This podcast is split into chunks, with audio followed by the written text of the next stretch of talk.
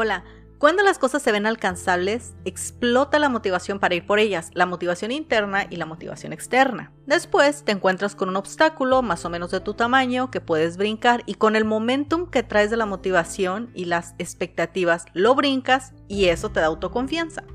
Pero hay obstáculos para los que no estamos preparados. Hay obstáculos para los que no estás preparado. Unos pueden demandar constancia y otros pueden demandar fuerza interior, decisión, determinación, quiero decir, un diálogo interno constructivo. Y aquí te digo, persevera. Lo que quiere decir, sigue trabajando aunque parezca inútil, aunque parezca que no avanzas o que no hay cambio.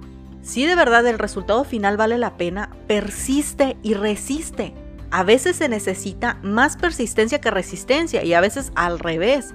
Quiero decir, a veces se necesita ser más constante que más fuerte. Por ejemplo, en tu trabajo o en la escuela debes seguir yendo para obtener algo. Y a veces necesitas más resistencia que persistencia. Por ejemplo, en un círculo social que es tenso, pero es necesario para tu meta, me he encontrado con una persona que tiene todo para alcanzar su meta, sin embargo no está persistiendo ni está resistiendo y la meta es alcanzable por esa persona. Y me dan ganas de tomarlo de los hombros y decirle, la meta está a tu distancia, es alcanzable para ti. Pero el tipo ni persiste ni resiste. Y aunque en este caso estoy hablando de un hombre, es también válido para las mujeres, por supuesto. Las mujeres somos esta especie de seres súper complejos en nuestra forma de pensar y de analizar las situaciones. Manejamos mucha información y por tanto a veces no tenemos un completo enfoque. A diferencia de los hombres, no manejan tanta información y son mucho más enfocados para resolver los problemas.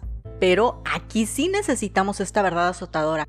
Para persistir y para resistir ante una meta o un resultado que quieras obtener, necesitas crecimiento. Necesitas crecimiento personal para desarrollar la fortaleza que te va a permitir la constancia y la resistencia. Y sabemos también que hay personas que no quieren crecer, quieren los resultados, pero a veces no poner el esfuerzo o hay límites que no quieren cruzar. Sé que suena muy fuerte, obviamente no es una, una totalidad. Puedes encontrarte con una persona que resuelva muy bien ciertos resultados, pero hay otras áreas en las que no quiera crecer. Y algo que es constante en este podcast es, ¿puedes alcanzar tus metas? Sí. Las metas están a la distancia del esfuerzo. El esfuerzo está a la distancia de las acciones. Siempre tenemos que accionar. Puedes ser el máster estrella súper inteligente Einstein para planear, pero si no tomas acción, ese resultado no existe y no va a existir. Persistir y resistir es una consecuencia de la decisión, del crecimiento, de saber que puedes. Y saber que puedes no precisamente tienes que voltear a tu pasado y ver todas las cosas que decidiste para que tengas la fortaleza y la autoconfianza de ir a tus metas, aunque sirve. Pero saber que puedes es simplemente la determinación de decir lo voy a intentar.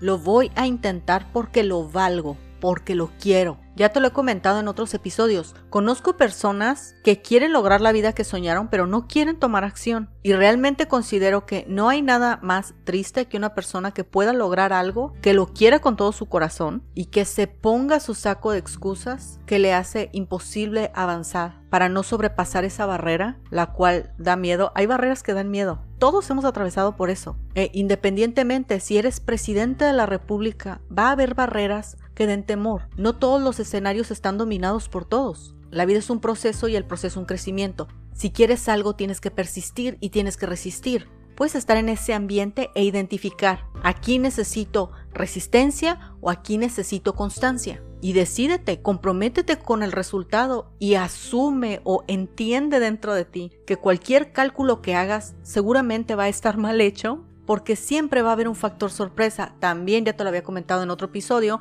que habían entrevistado a un Navy SEAL de la elite de la Marina de Estados Unidos y él decía que ellos planeaban toda la perfección, pero sabían que las cosas no iban a suceder así. Así que ellos estaban súper entrenados para accionar de la forma correcta en las circunstancias inesperadas. Así que persiste y resiste. Toda tu vida te vas a encontrar con circunstancias inesperadas, así que desde ahora comienza a trabajar en tu resiliencia. Es de las mejores cosas que puedes hacer. Las cosas que ya las tienes dominadas están dentro de tu zona de confort y tus sueños están fuera de tu zona de confort. ¿Y qué necesitas? Decidirte a crecer personalmente y aprender a resistir y persistir. Nos vemos la próxima.